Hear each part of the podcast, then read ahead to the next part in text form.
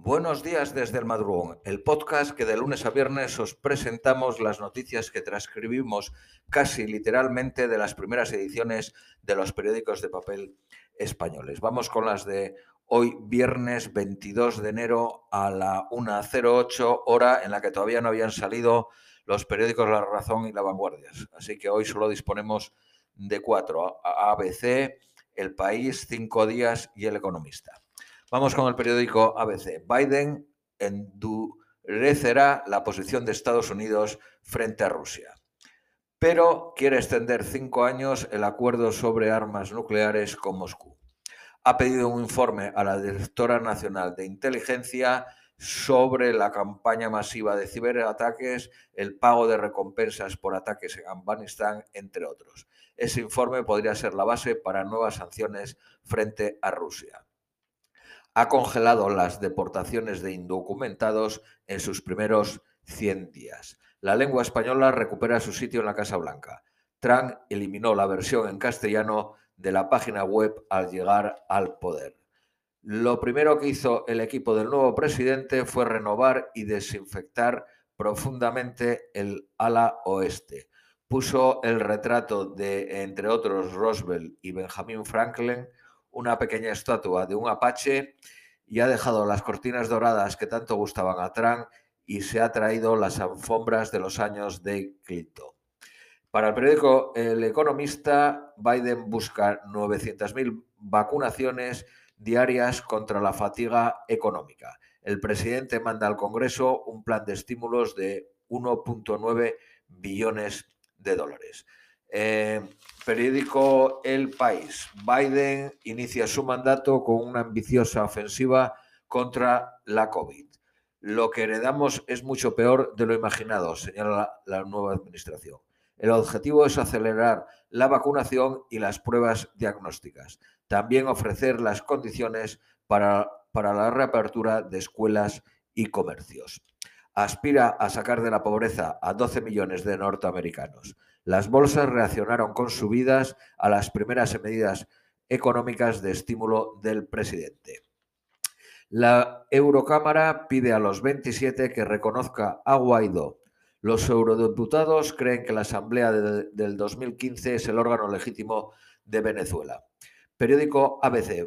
Partido Socialista y Podemos rechazan apoyar a Guaidó en la Eurocámara. El Parlamento pide que sea reconocido Guaidó como representante de Venezuela.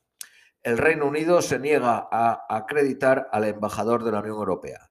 Sería el único país del mundo que no otorga estatus diplomático al representante europeo. En Bruselas recuerdan que el Reino Unido aceptó la definición de los embajadores. Para el periódico El País, Boris Johnson se resiste a otorgar estatus diplomático a los representantes de la Unión Europea. El negociador europeo para el Brexit dijo, confío en que seamos capaces de lograr una solución objetiva e inteligente para el estatus de la Unión Europea en Londres. Sigue el país. Eh, Rusia exige a las redes que bloqueen los mensajes a favor de liberar a Navalny. El Vaticano condena al expresidente de su banco por malversar. Lo condenó a nueve años de cárcel. Al menos 32 muertos en un doble ataque suicida contra un mercado en Bagdad.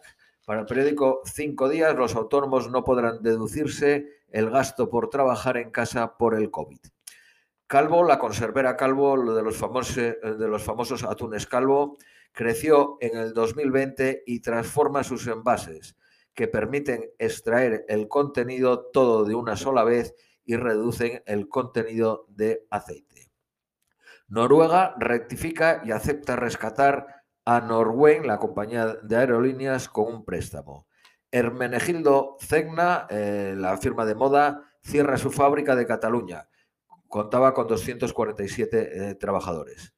El 26.5 de las empresas cree que el inglés no es necesario o no es imprescindible. Periódico El ABC. El Banco Central Europeo avisa, la tercera ola amenaza la reactivación de la economía.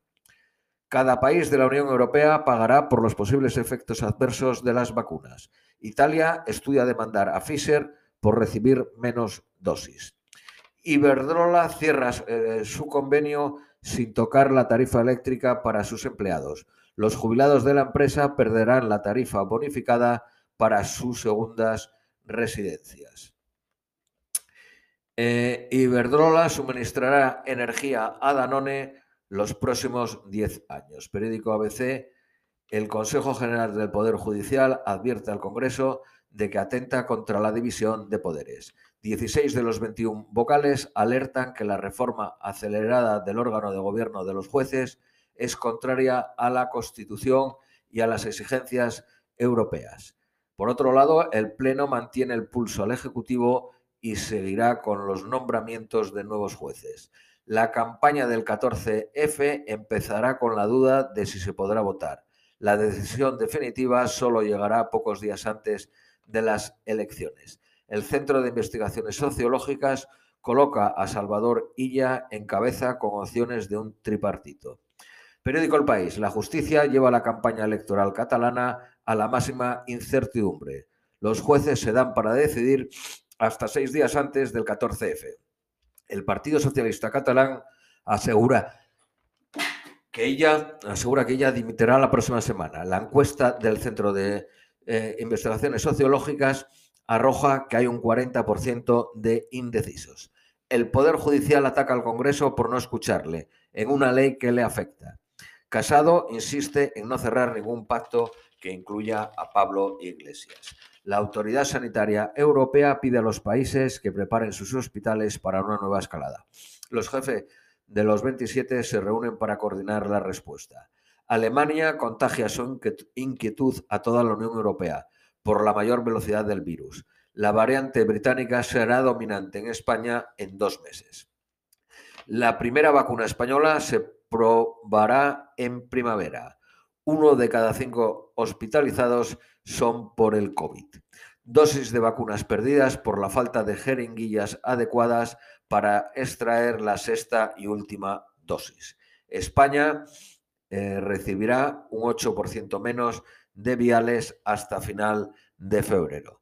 Esto es todo por hoy. Hoy os deseamos un feliz viernes y fin de semana y os esperamos el lunes.